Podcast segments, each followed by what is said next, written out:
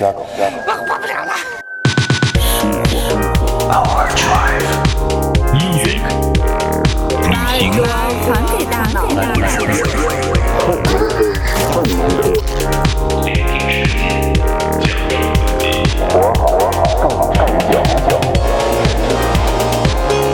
This is Overdrive FM.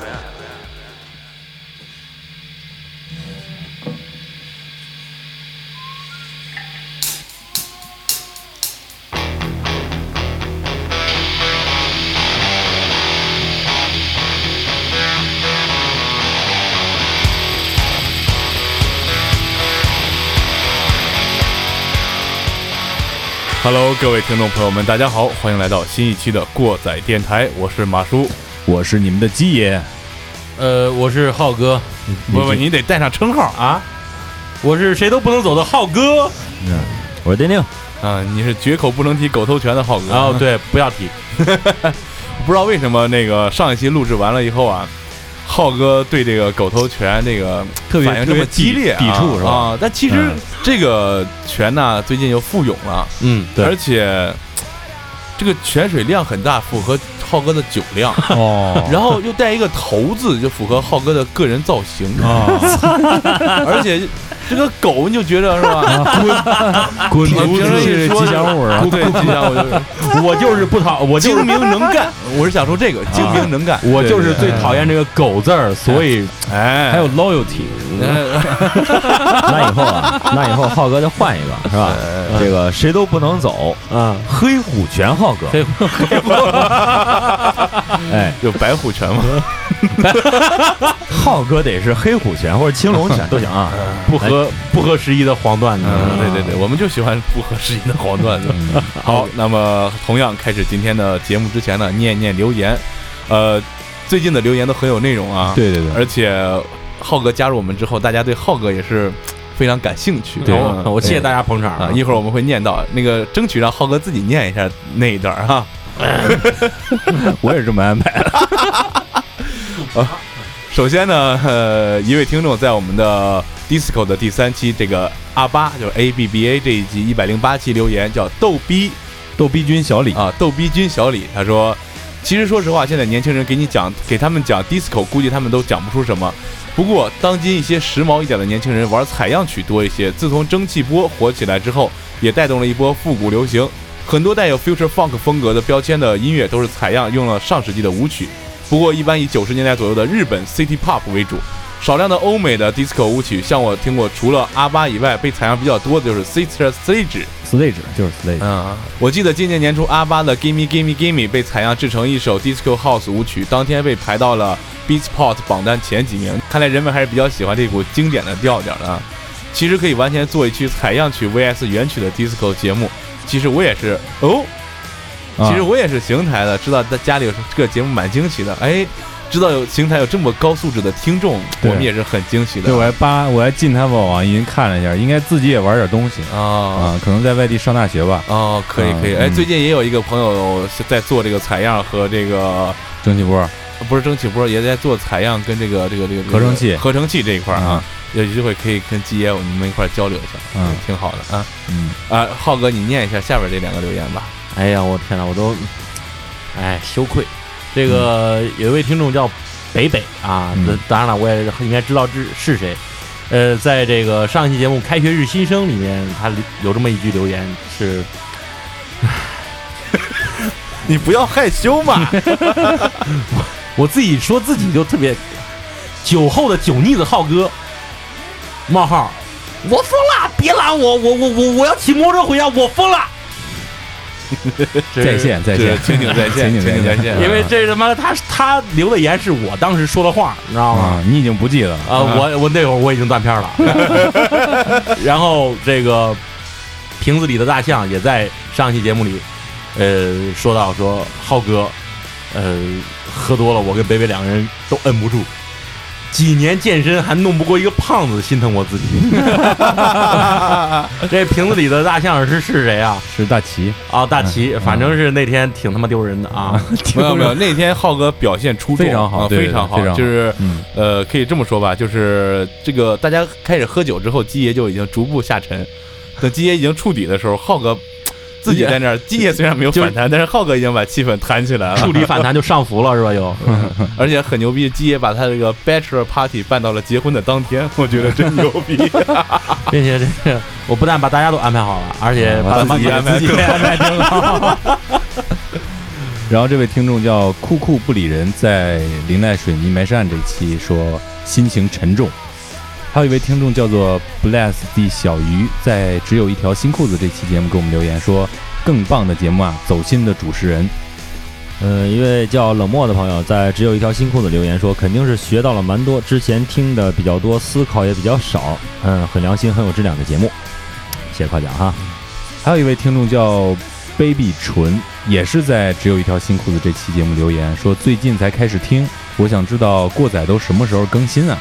啊，这个留言我给他回复了一下，一般我们都是正常的上传时间是在每周六的晚上，但是每个平台的审核期是不一样的，就是你在留言的这个平台，它审核时间是最长的，啊一般得 到周二、周三可能才能更新。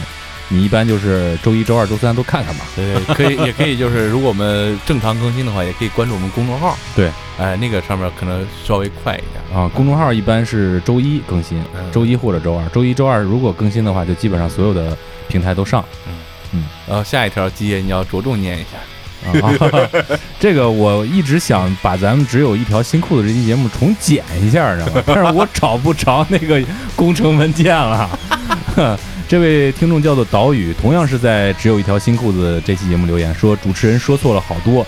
这个我们我们是不是要得官方出一个东西啊？这个不用不用，这挺好，挺好，啊是吧？能骗留言是吧？对对对对对，这叫 什么话题点嘛？啊，对咱到时候可以做点车贴，是吧？然后那个主持人说错了好多。啊，对，不是说人旁观市集的时候是吧？不是不是，咱做一些车贴，就是车贴就是 sorry，然后送给听众，啊，贴到自己车上，回头路上一看有 sorry 的，都是咱的丝儿，是吧？对，咱可以设计一个啊，给你设计一个。我又错说错了，嗯对，在一百六十四期，我的固定资产就是球鞋当中沙雕网友留言，现在还有更新吗？可能就是断更那那那。对对对啊对，对不起对不起对不起对不起。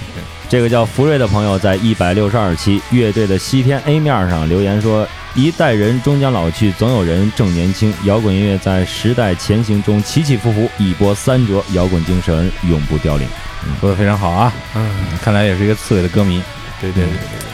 好，哎大家在除了在我们节目下方留言的话，还可以在微信公众账号“过载电台”的全拼和微博“过载电台六六六”给我们留言。苹果手机用户可以通过自带的播客 App 给我们打分和留言，我们非常需要你的五星好评，这样我们呃素质素质三连，留言、点赞、转发。啊，对对对对，这样我才能爬到那个播客榜的前面。啊！嗯虽然主持人经常说错，但是还有一颗打榜的心。啊。对对对对对啊，那么，随着我们音乐换了一种风格啊，嗯。也要进入我们今天要讲的一个事情。对，呃，本期呢是一期过载档案馆的一个故事，那么主题呢就是鸵鸟肉。对，嗯嗯，应该应该咱这期节目就用这个名字嗯，对“鸵鸟肉事件对，怎么说呢？这个案子其实，呃，我们之前讲了很多这个比较有名的一些惨案或者一些比较奇葩的案件，这些都是外国的。呃，我们今天要讲的是一个发生在国内的故事。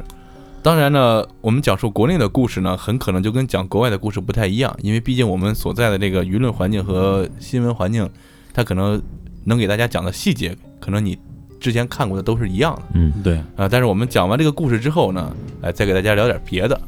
对嗯，先简单把这个事儿给大家讲一下，为什么是鸵鸟肉？就先说这是一个曾经上过某主流媒体还是大媒体的，，对，还有嗯电视的这个媒体的，还有各种大的报纸都报道过一个案子。嗯，事情发生呢，离现在也不是很远，大概有。呃，案发就是呃出事儿就是有七八年差不多，是吧？对对，二零一二年，嗯，对，而且这件事儿呢就在我们的云南省，对，嗯，云南省彩云之南，对，彩云之南啊。我们之前一开头说的鸵鸟肉事件呢，因为在民间它有一种说法，就是晋宁鸵鸟肉案，有这么一个说法。怎么说呢？听我们慢慢给大家讲一讲。对这在云南省的晋宁镇，就是这个晋宁镇呢，坐落在省会昆明市的西南部，它应该是主要是偏南。我在地图上看了一下，就是现在已经变成一个区了。嗯呃，咱们听说云南就会觉着春城会很美，然后还有彩云之南这样的一个说法。但是就在这样一个美丽的一个地方，在二零一二年五月发生了一起案件，这就是在晋宁镇辖区内的南门村发生的这个震惊全国的惊天大案。这个案件如果说在二零一二年五月份还没有人，就是还没有警方去出面调查这个事情的话，这个事情很可能就成为了震惊世界的惊天大案。嗯为什么呢？咱们一点一点跟大家说。啊，咱们先说一个这个案件最重要的一个被害人韩某。二零一二年是对韩某非常重要的一年，这年他马上要大学毕业，一般这个大学毕业之前的半年可能都是实习期嘛，嗯所以说他就在昆明的一家建筑单位实习，被派到了南门村去勘探地形，因为是一个建筑公司嘛。嗯在二零一二年四月二十五号这一天，韩某呢和他的同事在七点就来到了这个工作地点。到了八点三十分的时候，韩某要回这个办公室拿一个文件。这个办公室呢，距离他工作的这个工地大概步行也就是二十分钟。然后他就回去了，之后就再也没有回来，蒸发了。就人间蒸发了。嗯工地人就开始找，然后也告诉了他的母亲。他母亲呢，这时候就非常的着急，先是报警，然后警方呢，呃，经过几天的查找也是无功而返。于是呢，他就动用了家里的一些关系，在地下一些网络里面查到了韩某的身份证，在案发之后出现在一个市区里的网吧里面。嗯一查究竟是为什么呢？就是韩某在事发之前呢，因为还有点别的事儿需要用身份证，让他的同事去帮他领一个什么东西，所以说这个身份证就留在了他同事那儿。他同事拿这个身份证去去网吧上网了。嗯然后通过这件事儿呢，韩某呢，韩某的家里面就对警方呢非常的不满，因为就查一个身份证这么简单的事儿，还要通过那一层关系去查，而嗯警方没有查到这个，所以说他们就比较着急。然后他们就顺着这个线索呢，利用自己的关系网继续往下查，就发现韩某的失踪不是一个个例。嗯他们打听出来，从二零零五年到二零一二年这七年的时间里，陆续有十七名男青年在南门村失踪。嗯，甚至有的说法是比这个要更多，只不过有的就是没有没有人来找，没有人报，嗯，没有人找，跟，就是甚至根本就不知道是在哪儿失踪。啊，但是都是这个村儿的。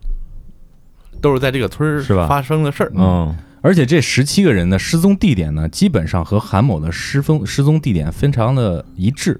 嗯他们就发现这十七个人中啊，除了有两个，一个是八十岁的一个老大爷，还有一个三十七岁的成年男性，其余的全是十二到二十二岁的青年男子。嗯，十二这这还还小呢哈，嗯。对。上中学呢还都嗯。嗯。然后在这七年里边失踪了十七个人，警方一直没有展开调查，这让韩家人也非常愤怒，这让咱们看这个事件的人也是非常的费解。理解不了。对。嗯。对，然后他们就找到了当地的电视台寻求帮助，嗯这才引起了公安部门和云南省委的重视，要求当地警方马上成立专案组，立即破案。嗯其实还有一个传闻，在他们找电视台之前呢，这个韩家的这个家里边的人嗯联系了这十七个失踪者的家属，嗯一起去联合报案。嗯当时警方并没有受理，当然这是一个传闻啊。嗯啊，所以他们才去直接就找了电视台寻求媒体的帮助。于是呢，专案组一成立，就马上开始，呃，赶往这些事发地点。经过调查呢，很快就确定了这个失踪频发的这个地点，就在呢一个省道旁边有一个冷库的对面有一个小树林儿。确定了失踪地点之后，警方就开始进行周边人员的排查。这时候有一个有前科的老汉，名叫张永明，就出现在警方的视野里。他就住在和小树林儿十字路口斜对角的一个位置。嗯，于是警方就封锁了道路，就开始进入张永明家排查。警方没有想到的是，这里就是张永明的恐怖工厂。嗯往下面马叔说一下，我觉得这个比较恐怖，我不敢说，胆儿小。哦，行，啊，呃，这个一进去呢，发现什么东西呢？首先是张永明这个厨房里嗯放了五个塑料桶，这里面分别装着不同的人体组织，嗯有肌肉、有四肢、有内脏，分类放置。嗯嗯就这个桶里全是骨头，那个桶里乱七八糟的，就这样堆着啊。嗯然后厨房里还有一个暗间儿，里边六个大麻袋，装的什么？衣服、手机、证件、钱包这类随身物品。嗯然后，他这卧室的桌子上几个铁盘子，放着不等数量的人体组织。那就是吃的呗。呃，具体怎么回事咱还不太清楚，嗯但是你肯定你在盘子里放，对，啊，嗯、不是他吃的也有人吃啊。那就吃剩下，嗯然后，在他这个卧室的墙上呢，还发现了一块沾有人类皮肤的一个胶带，嗯这个上面这一块皮上还有纹身。哦嗯，我天哪，对，这个纹身也在后边这个确定这个失踪人口的时候比较用到了，用到了。就纹身，我印象里是上面有一个猪，还有个玫瑰，还有个玫瑰，是吧嗯这是？其中一个受害人的一个纹身。啊对嗯嗯枪法，到这儿，警方都已经惊了，嗯然后就开始增派人员嘛，就是保护现场，然后扩大这个搜查区域。嗯结果就发现，他房子旁边的菜地、冷库，还有刚才咱说的那个小树林儿，嗯还有家旁边的枯井里，就有很多这个遗骨和衣服，嗯。包括他这个菜地里更瘆得慌，菜地里就是几几乎是怎么说，把这地一犁一扒拉，就全出来了，，对，除了泥土就是全都是骨头，哦。全都是这些东西。但是在这儿有一个比较诡异的地方，嗯。就警方排查这么多天，搜出搜集这么多证据，没有找到人的头骨。哦。这个事情包括后来也没有一个统一的说法。对，嗯，经过二十多天侦查呢，这个张永明就因为涉嫌故意杀人被逮捕了。嗯审讯的时候，警察就问张永明说：“你杀了多少人？”张永明说：“这人是我一个人杀的，但是杀了多少，我记不清楚了。反正我就是看见这个跟我看上这个受害人、被害人以后，我就路上跟踪他们，趁其不备的时候，我拿皮带把他们勒死。嗯要我看着有，因为他受害人有岁数偏小嘛，对那刚才提到了，有的就直接用手掐死了。而且在那个情况下，我觉着有人用皮带勒的话，也没时间反应，是吧？对，啊，然后警，然后他还跟警察说：“你要找到多少多少件衣服，就应该就是我死多少人我我我就是应该杀多少人。嗯，很很冷漠的一种嗯，表现，是吧？对，你别看这个其实也是非常难定义他杀多少人的一个最主要的原因。对，嗯而且你别看找到那么多遗骸呀、衣物啊、组织啊这些乱七八糟的东西，但是最后到一二年六月的时候，通过警方法医鉴定，搜查出来所有的人体组织还有含有 DNA 的这个样物品比对的时候，只确定了十一个人。嗯。嗯，其实长达七年的时间，如果说早期杀的人，现在估估计呃，没事儿，呃，DNA 是一直都有的，但是问题就在于，你像一二年的时候，说实话，DNA 这个东西采用到咱们国家，其实时间也并不是很长，但这嗯技术也不是很成，而且咱们这个 G DNA 的这个信息库嗯，可能没那么庞大。那时候嗯，他只是和这十七个人来做比对，万一其他更多的人呢？因为也没有其他的那些你可以参考的一些 DNA 样对，本，没有没有，可能这十七个这十一个人之外还有别的 DNA，但是他没法对上号，可嗯，对能就你不知道是谁家人，对对，可能嗯就就没有报出来。嗯，也会不会是就是官方报数的时候这个因素？因为他有很多就是你看他们之前不是有坊间传闻，就是说他们很多人就是联联合之前失踪那些家长一块儿去报案嘛，警方都没有受理，那就别说那些零星的户了，这有可能他也是就是过了这个这个时时期以后也就不了了之，也就没有了对对。啊、有个这可能哈，那咱们就说说啊，犯了这么甚的这个案子，这个张永明，而且季爷刚才也也说了，他有前科，嗯到底是什么样一个人？嗯，就说这个张永明啊，他是家里老小，嗯。嗯他有个哥哥，老莫，呃，有两个哥哥，大哥、二哥。这里边啊，嗯。一会儿还还二哥还有事儿，对，嗯。就说这个人性格孤僻，不爱跟人说话，也没什么朋友，从小就这样。他母亲呢，也就是一个非常残暴的人，残暴，对，用残暴这个词儿。嗯，嗯。就说他经常在家里打他的这个嫂子，打他的二嫂子，嗯。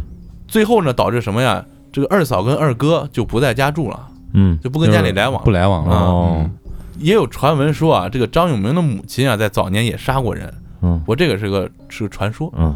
呃，但是呢，他的二哥曾经在八十年代菜市场卖菜的时候跟别人发生口角，然后一锄头给人头削了，对，有这么个事儿。嗯。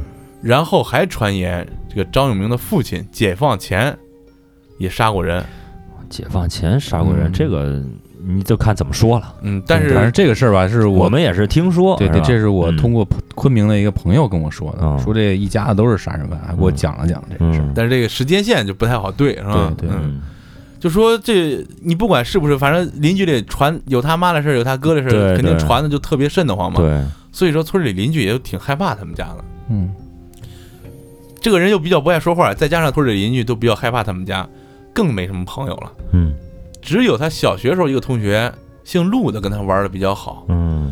哎，就这个同学还挺倒霉，嗯。说在一九七四年有一天十二月的时候，这俩人出去玩去了，玩回来晚了，晚了之后呢，就说去呃送这个姓陆这同学回家，但是家里可能说玩晚不回来了，嗯，嗯。锁上街门给锁了，他进不去了。哦然后陆永明就就带他去家里睡了，结果这个姓陆的这个同学半夜的时候疼醒了，嗯醒了发现自己让张永明给绑床上了，哦然后张永明在那砍他的脖子，砍他的头，拿刀在那砍着呢。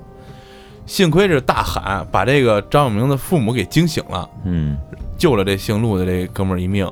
我看这个资料上说啊，就是，嗯、我就是最害怕的就是，因为他张永明和这个姓陆的同学，他们睡的那张床和他张永明他爸他妈睡的那张床是在同一个屋子里面，就是旁那个上面写是旁边就是他爸他妈睡那床，哦，嗯所以说我觉得这不挑挑地方，我靠这个确实是有点害怕。这个，所以说咱们也很难理解很理他这个人的心理状态是什么啊。嗯。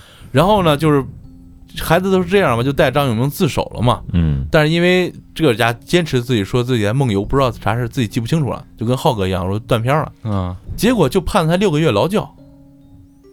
主要是因为这个姓陆的这一家这个孩子啊，他后只是说被砍伤，对，并没有危及生命。对对对，哎而且就是那会儿还小嘛，是吧？对对，七四年想想，对，当然咱不咱说是他小学的一个同学，但他不是小学时候的事儿啊，嗯这个意思。劳教六个月，这么简单一个惩罚，把他放出来了，这其实只是他的第一次，算是所谓的前科吧。嗯在一九七八年的时候，张永明被分配到砖瓦窑上班，可能大家很多就是村儿里都有这种大堆上这种是吧？嗯啊，砖厂啊、窑窑洞那种。嗯这里边就有一个又认识一个姓杨的一个年轻人，俩人又成哥们儿了。结果有一天呢，张永明说要去镇上有点事儿，说叫着这个姓杨的哥们儿一块儿去。嗯回来的路上，这个姓杨的这个人跟张永明在村外边吃了个夜宵，然后别人也就找不着他了。姓杨的也就嗯失踪了。嗯半个月之后呢，就有人在村外边这个山洞里啊，发现了这个姓杨的这个尸体。嗯有人说这个张看见这个张永明推着一个板车，用咱们这儿话就牌子车呗，牌子车对，啊，在村里晃悠。结果警察就把这张永明带走去调查了。嗯哎，这小子还挺实在，就说是我杀的人，哦就直接承认了。嗯他最后啊是怎么说的呀？他把这个尸体啊手脚都弄断了，想扔到河里让他顺着水漂走，嗯结果水把他这个尸体冲到这个洞穴里了。哎冲到洞里了，哦是这么个事儿。你说这家想不明白，到现在也想不明白，就是他就奔着他好不容易对他好不容易有这么一两个朋友，对，都得给他弄死了。都得霍霍了啊！我想不明白的是他为什么要把这个尸体手脚都折断呢？已经死了，为什么还要折断呢？他可能是怕这人死没死干净，然后把他腿手脚打断，掉到河里不能游了嘛。对，好抛尸吧，可能是。呃，也可能是好抛尸方便，哦嗯，要不然他炸炸胳膊是吧？那还是你俩有经验。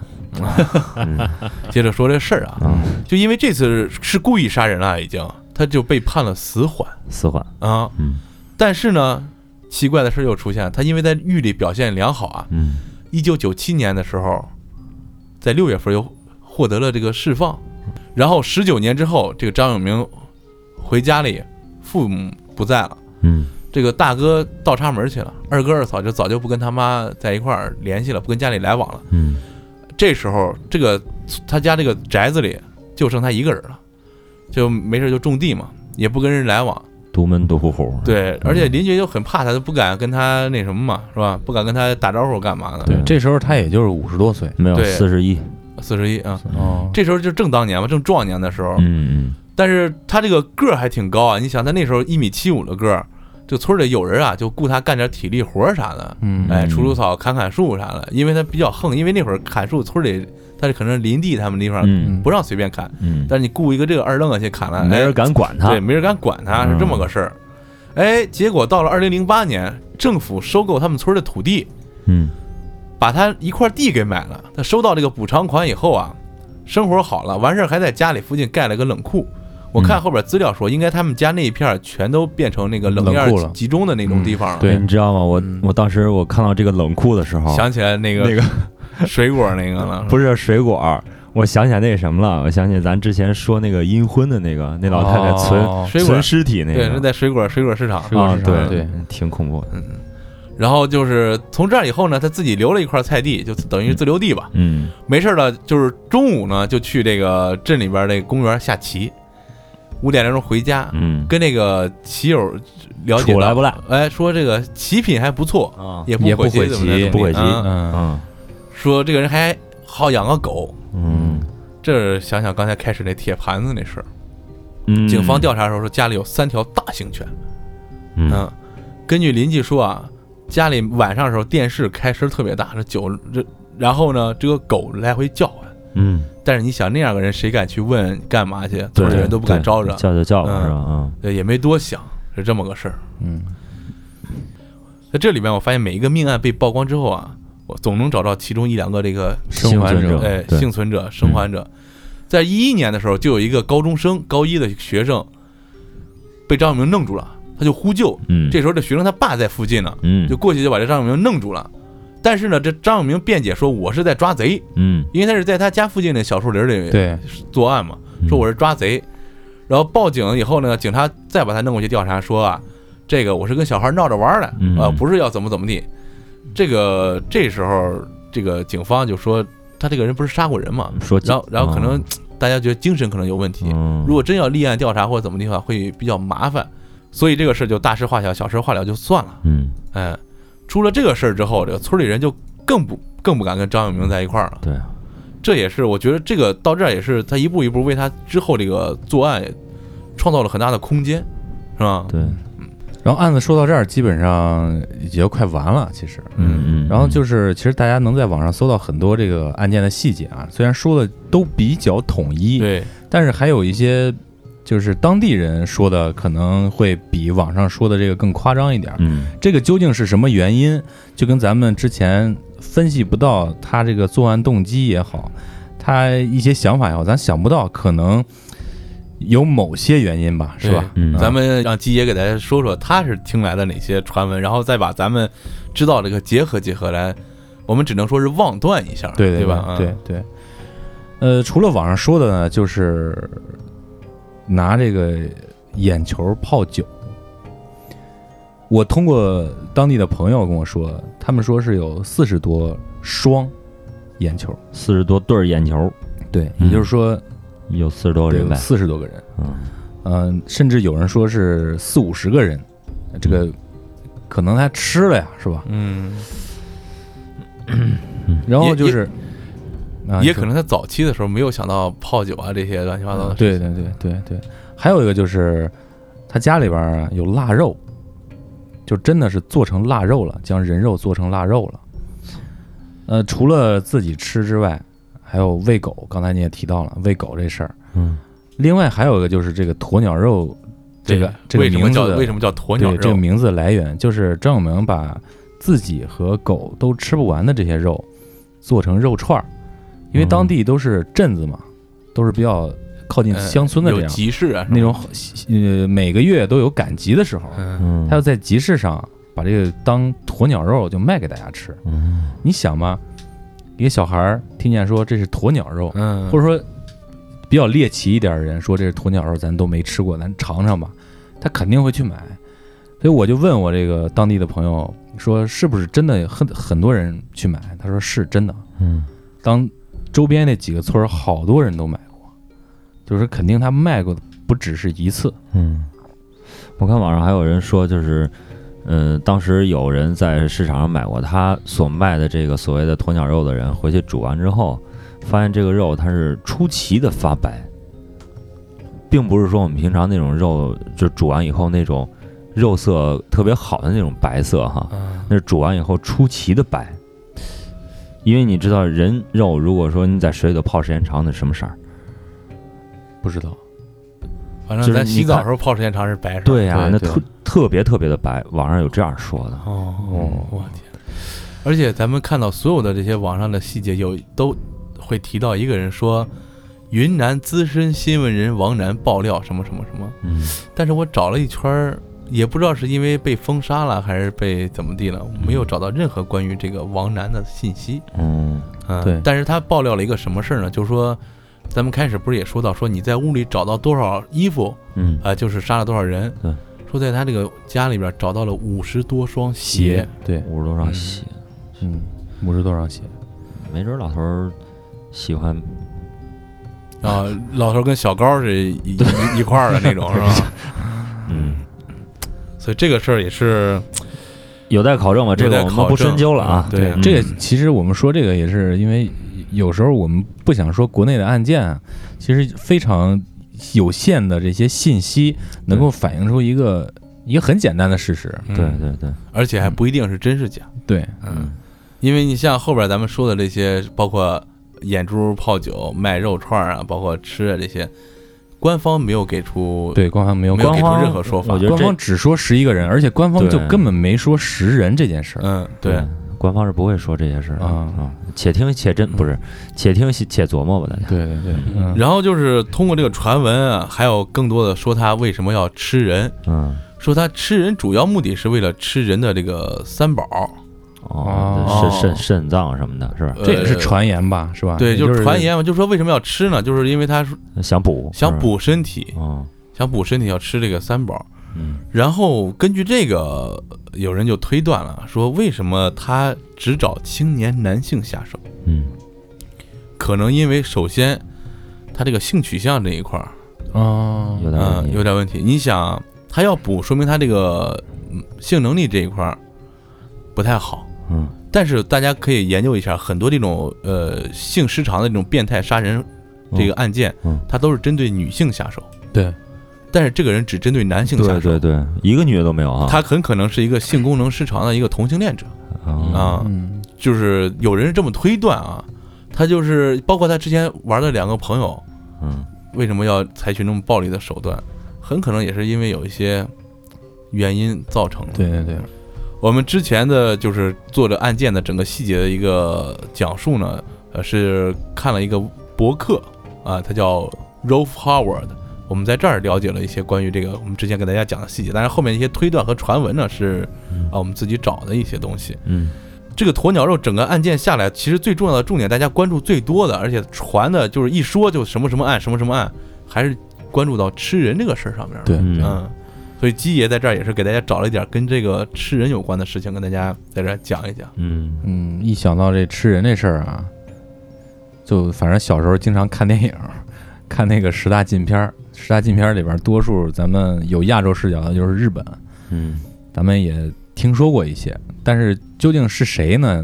可能也没细研究过啊，除非你有这方面癖好，是吧？猎奇什么的，我也忘了什么时候了。我突然在国外的一些网站上，我看了这么一个人的介绍，嗯，说日本呢专门有一个人是研究食人的，而他写了很多的畅销书，嗯，还是一个在日本非常受追捧的畅销书作家。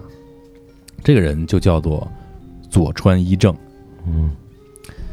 他写的那些内容都是说怎么着吃人啊，哪儿部位好吃，嗯或者就是与吃人相关的一些故事。嗯但是其实这个人啊，我仔细看了一下啊，也有点意思。嗯他这个人是全世界唯一一个曝光出来吃过人没有被判刑的人。哦这个佐川呢是四九年出生在一个贵族家庭里面，嗯父母都是社会名流。处于上层社会，但是这个和咱们经常能在电视上现在看到那些玛丽苏小说不一样，人家没有坐着直升飞机直接就到了上层社会了。嗯。他呢从小就生下来有点发育不良，走路一瘸一拐，长得也是歪瓜裂枣，嗯。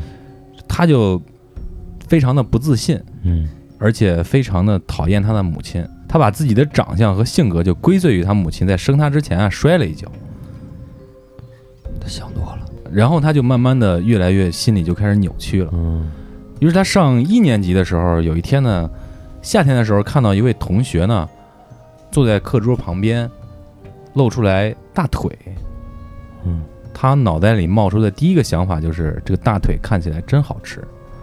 这个不是网络上的捕风捉影，这是他自己写的。哦哦随着年纪越来越大，他就发现这种想法越来越严重，而且想象力越来越丰富。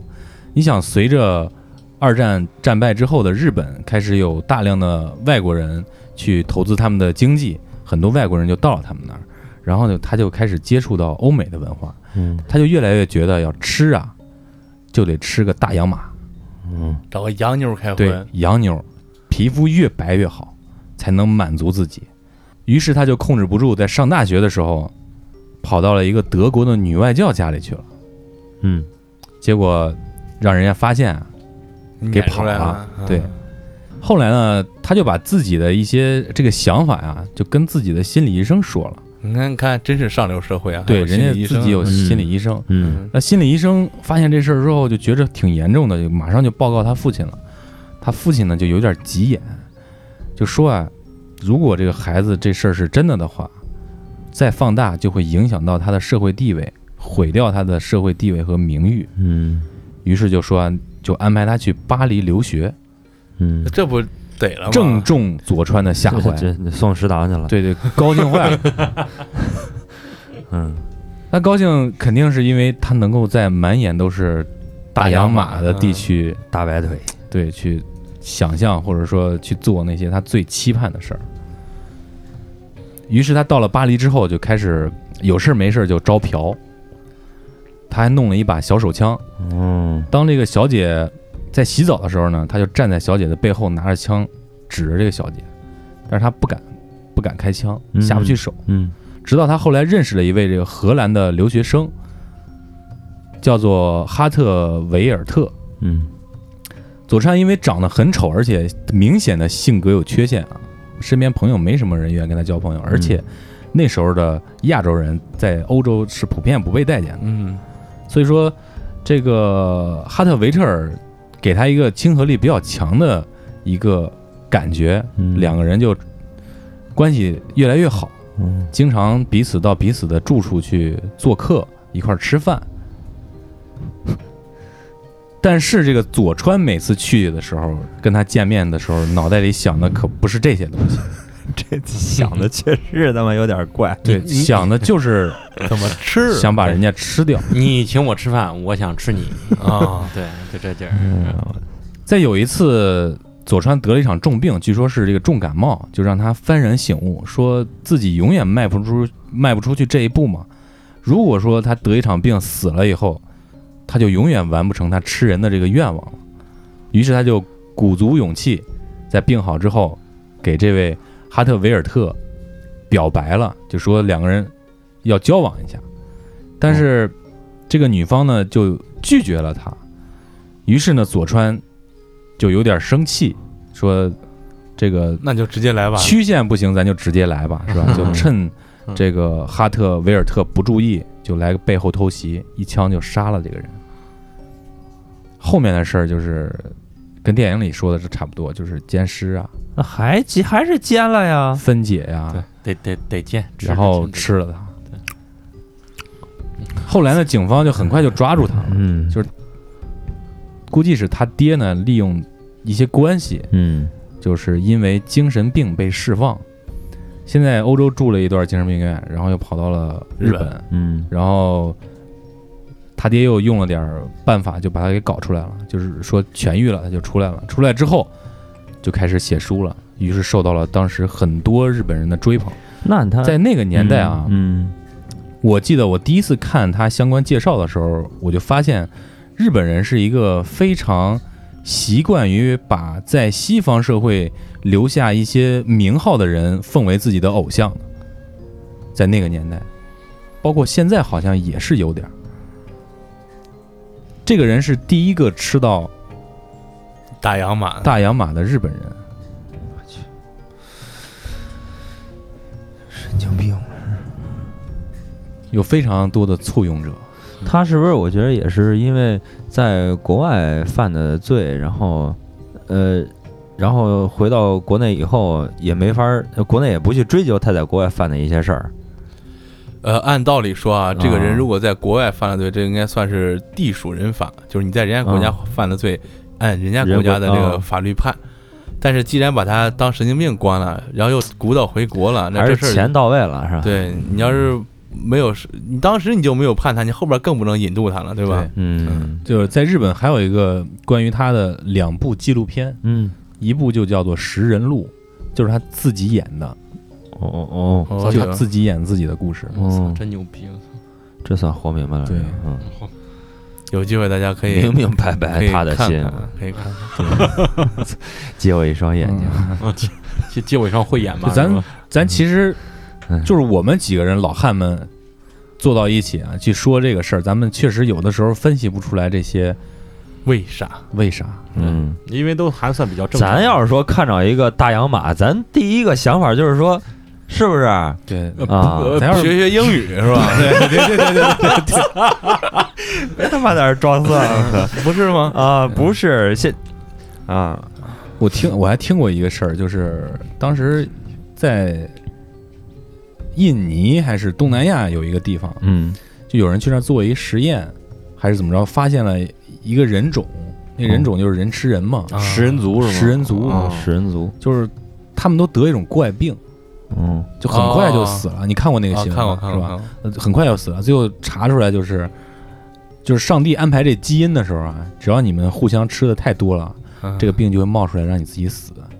咱们人类里面，人类基因里面有有有好像有这个编码还是的这个东西，嗯这个也挺挺挺那什么的。咱们接着往下说，就是不知道大家听过一个词语没有？这个词语可能会在你打在论坛上啊或者什么上会被禁。这个这个词语叫做秀色，嗯可餐那个秀色吗？对，嗯啊秀色可餐。什么叫秀色可餐呢？秀色是个人儿，不是，大家都肯定听说过练兵。练兵练兵是什么意思？啊，哦，就是制毒呗。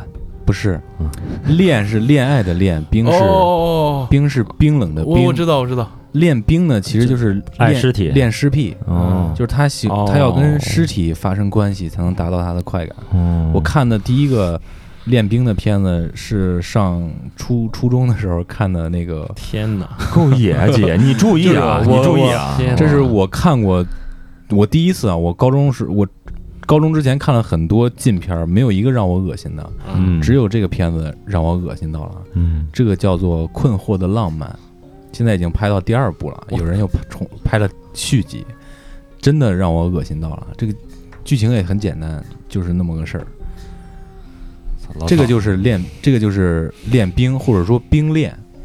还有一个就是比较奇怪的，就是叫秀色。嗯什么叫秀色呢？就是爱你的极致就是被你吃掉。哦天哪！嗯极致被你吃掉。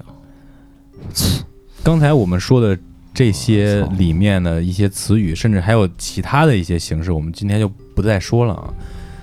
其实我在外网上观察过，有很多国内的一小撮儿有啊，是啊，群体在 QQ 群上，在微信群上有这样的群体，甚至我记得有一段时间是被曝光出来过的。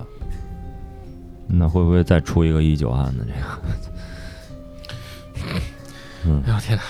这这这一段就当咱闲聊吧。嗯嗯，还是回到吃人这个事儿上来啊。嗯其实，不管大家是从猎奇的角度也好，还是从这个影视作品那些也好，吃人这个事儿其实自古都有嗯啊。你看，咱说了这个日本人吃大洋马，包括这个案件之类的，其实自古中国历史上，嗯每到一个天下大乱、改朝换代、什么四方起兵的时候，嗯总会吃出现一些这种吃人的现象。嗯这个是跟鸡爷非常有缘的啊一个豆瓣博主，他的名字也有个鸡叫菜鸡子。有个鸡，他说他在这个这件，由于我们刚才讲这个案件，就想到一些中国历史上吃人的事儿，对嗯然后我们这儿也拿出来跟大家说一说、啊。对，这个我跟他已经打好招呼了。嗯，嗯这也是在很早之前的，他他是在一二年写的这篇博客。嗯嗯那马叔就跟大家来讲讲有些历史吧。行。古代上呢，从靖康丙午岁，就公元一千一百二十六年，这个时候就是金国入侵。然后呢，这个时代就是天下大乱嘛，完事儿可能粮食就短缺，就出现了盗贼官兵，嗯，甚至这个居民互相吃人的一个情形。嗯人肉的价格有时候比猪肉还便宜。嗯啊，怎么说呢？一名肥壮者不过一万五千文。吃的方法呢，就是把整个身躯啊晒成腊肉。登州的范温，他率领忠义之人，在绍兴一千一百三十三年的时候，乘船啊从海路到钱塘县，到达的时候，还有人拿着人肉吃呢。哦嗯，老瘦的男子，就是这个岁数大的这个男的，嗯，干瘪了嘛，嗯称为饶把火，嗯啥意思呢？就是肉比较老，得多加火多炖炖哦啊。妇人和少女称为不限羊，什么意思？比羊肉还好吃。就不比羊肉差啊。嗯，幼儿比较恶心啊，称为合骨烂。我操嗯，就是骨头也软了嘛，一煮就就，你懂的。嗯又统称两脚羊，就是吃人就叫两脚羊，就是可以站着走的羊肉嘛。这其实还有一个时代背景，就是中国古代一直是不让杀牛和马的，嗯，啊，因为是干活的嘛。更更重对对用的嘛。嗯，而且马，而且马是军事军需物资，对，而且猪肉也很少，就是也民间其实吃羊肉比较比较多。哦对，叫家禽这些的。嗯通风的多，呃，还有就是我们刚才说天下起兵的时候嘛，就说朱元璋的部队，嗯。就说他们那个部队好吃人，嗯。做法也很奇特啊，嗯。就让人坐在这个倒扣的缸里边儿，嗯然后外面用火烧，或者就是绑到铁架上直接烤，嗯。然后还有一个方儿，就是把手脚捆住，嗯，用开水泼，先褪毛，把皮烫烂了，嗯。拿那竹刷子、竹扫帚。呃，什么是竹扫帚呢？大家就是你去饭店看后厨刷锅用的那东西，吹尘嗯对，用那个把人皮刮下来，或者就直接拿一布袋儿一套，扔大锅里就直接炖，哎，然后又或者把这肉啊刮成肉块儿，就做成腌肉，有嗯这样的。有的是讲究的吃法，就是男的只吃大腿，女的只吃乳房，这这这这，反正就是有这说法啊。天哪！嗯。这个都是这个都是菜鸡子这位博主嗯，在文献中找到了。对。然后我们就是把它从文言文翻译成这个白话白话文。嗯给大家然。后在这个时候，这个肉还有一个别名儿，刚才不是说两脚羊了吗？嗯这个别名叫响肉，什么意思呢？就是越吃越响，越吃越上瘾，啊、上瘾。嗯，这个就你想到开始那个四五十人那个嗯是吧？嗯嗯然后还有一个说法，就唐初的这个把这个人当做粮食，设置了一个叫倒磨寨。嗯据说啊，就是把人捣碎了呀，当哦当肉糜那种吃。然后就说啊，这个吃喝醉的人，就比如说浩哥，他的肉吃起来，操。就跟吃这个酒腌过的肉一样，啊，就是酒那个醉蟹那种，拿料酒泡过。哎对对这个人说的估计就是去腥，刚喝完、刚喝醉之后，啪人儿把把人杀掉，那样酒精还能在体内有有有存留。还有就是比较出名的黄巢军，对，嗯黄巢在围困这个陈郡三百多天的时候，潼关以东中原啊就没有那时候打仗没有粮食种了嘛，就是古这个文献里说，就人必须得扶着墙才能走，不像浩哥是喝多了扶着墙才能走。说抢走我不走，嗯，然后呢，这个叛军啊嗯。就把这个民众抓来吃，因为他军队人人多嘛，嗯。每天都是得杀数千个百姓，嗯还设着各种臼，就是大家想想，原来就是那个榨油的那种东西，啊有个大铁锤子往下锤那种。就跟那个蒜臼差不多吧。哎，对哦，这个大臼嗯。他把人放进去以后，连骨带肉捣碎了吃，嗯，这是黄巢叛军当时干的事儿。嗯，嗯，说呀。后，边还有呢，嗯，历离历史越来越近。嗯，后边还有。说呀，他围攻这个地方将近一年啊，你想三百多天里没有粮食，这个说法叫日食死尸三千具，他号称有十万士兵啊，你想这来来回回得吃多少人？而且还说他在行军的时候，经常就是拉着一车车腌制过的人肉。不容易坏吗？盐分多嗯，嗯，当时不是说这个，就是他这个皇朝之乱之后十年，唐朝这个人口就下降了数百万。是是是是，嗯，当时损失特别严重。都他娘吃了，真的。这个故事就越来越近了啊。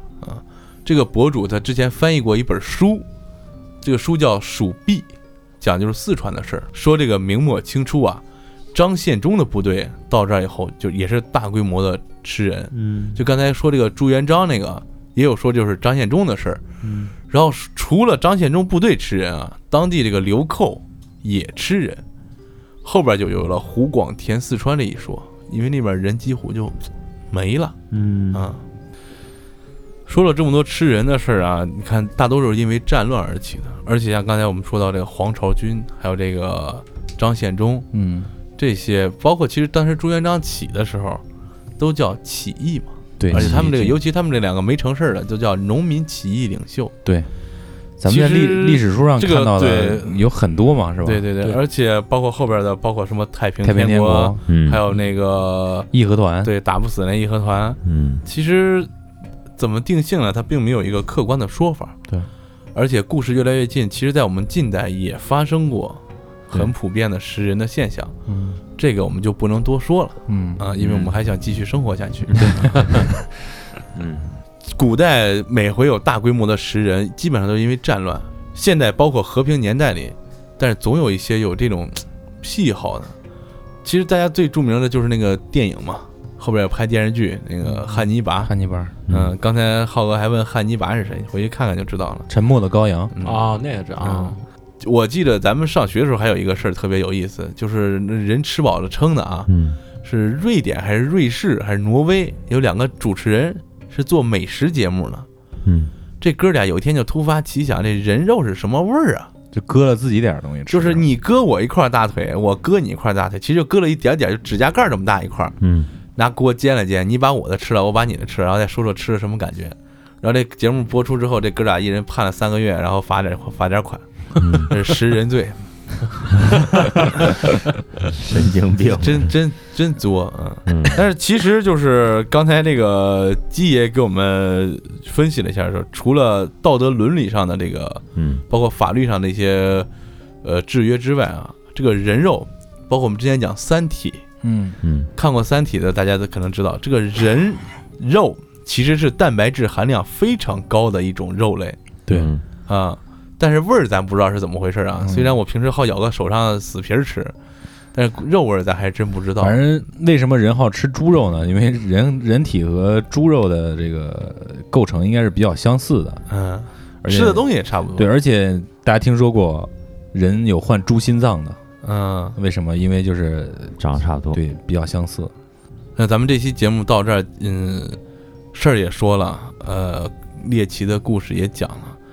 其实咱们讲的外国的事情比较多，嗯但是身边发生的事情也不少。嗯但是由于我们所处的环境嘛，我们刚才开头也提到了，可能仍然我们知道的是甚少甚少的一部分。对，就跟咱们这个案件说的，自己也对对对，咱们有些东西自己对都没法即使是信服对，即使嗯是知道了，给你的东西也就是清汤寡水儿。嗯对但是你不知道、看不到，不代表它不存在。对是的，对啊，所以说大家在注意保护自己的同时，你看这里边说到，你包括我们这个案件，还有基爷后边提到这个日本这个事情，他这个诱因很可能从小就已经种下了。嗯嗯，对所以说，大家还是在孩子的成长过程当中，还是多一些陪伴和一些正确的引导。对呃，甚至你自己在成长的过程中多汲取一些正能量的东西。对呃，不要像某些人一样，初中就看什么十大禁片儿，完了还冰恋什么的。这啊这这这，咱这节目是一个育儿节目是吗？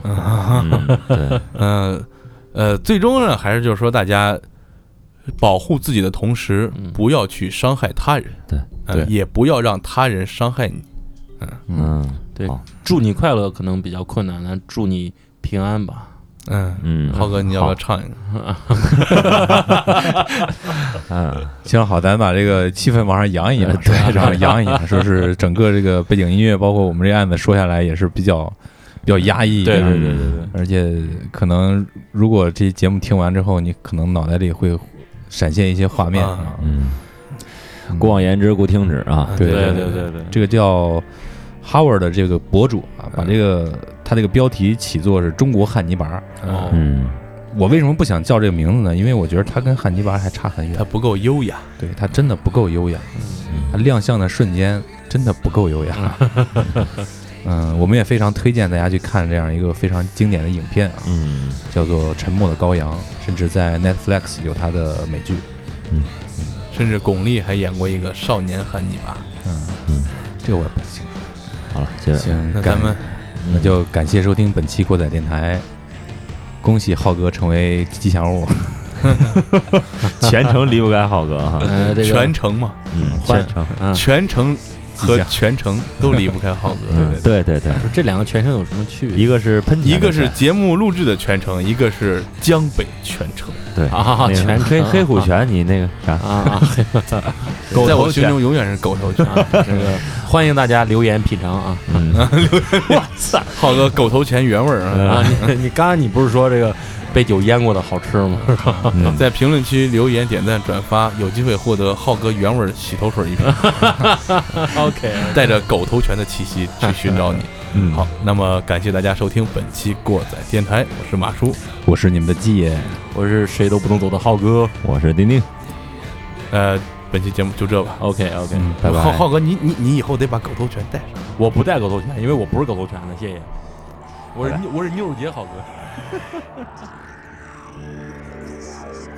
感谢收听本期过载电台。如果你喜欢我们的节目，希望能给我们点赞、留言、转发。还可以关注我们的微信公众账号“过载电台”的全拼，获取最新节目更新。扫描自动回复的二维码，获取更多收听方式。过载电台在中国北方三线城市，祝大家活儿好更持久的同时，能把耳朵还给大脑，将生活的过载演奏成美妙的呻吟。